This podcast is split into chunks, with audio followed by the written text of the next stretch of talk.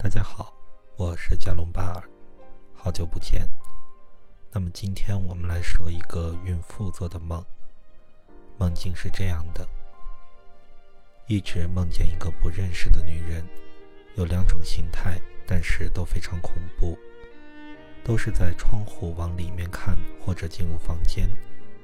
从窗户往里面看的女人，右半边眼睛是红色的。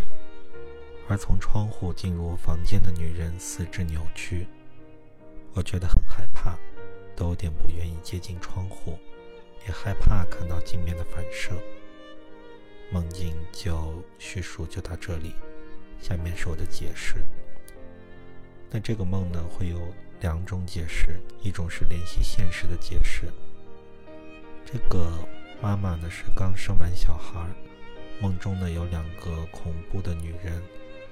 窗子往里看，或者是要进入房间。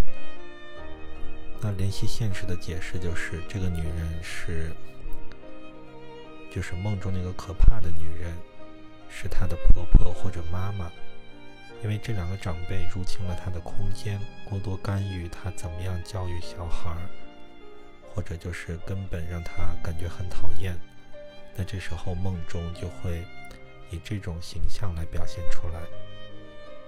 另一种解释呢，是联系内心的解释，就是这两种比较恐怖的女人，就是这个女性自身，因为生产后呢，她状态很差，可能是缺乏老公的关爱和支持，或者是家里遇到了其他琐事，或者是本身有些产后抑郁症，那这样呢，自己的状态就会差，也就是缺乏能量。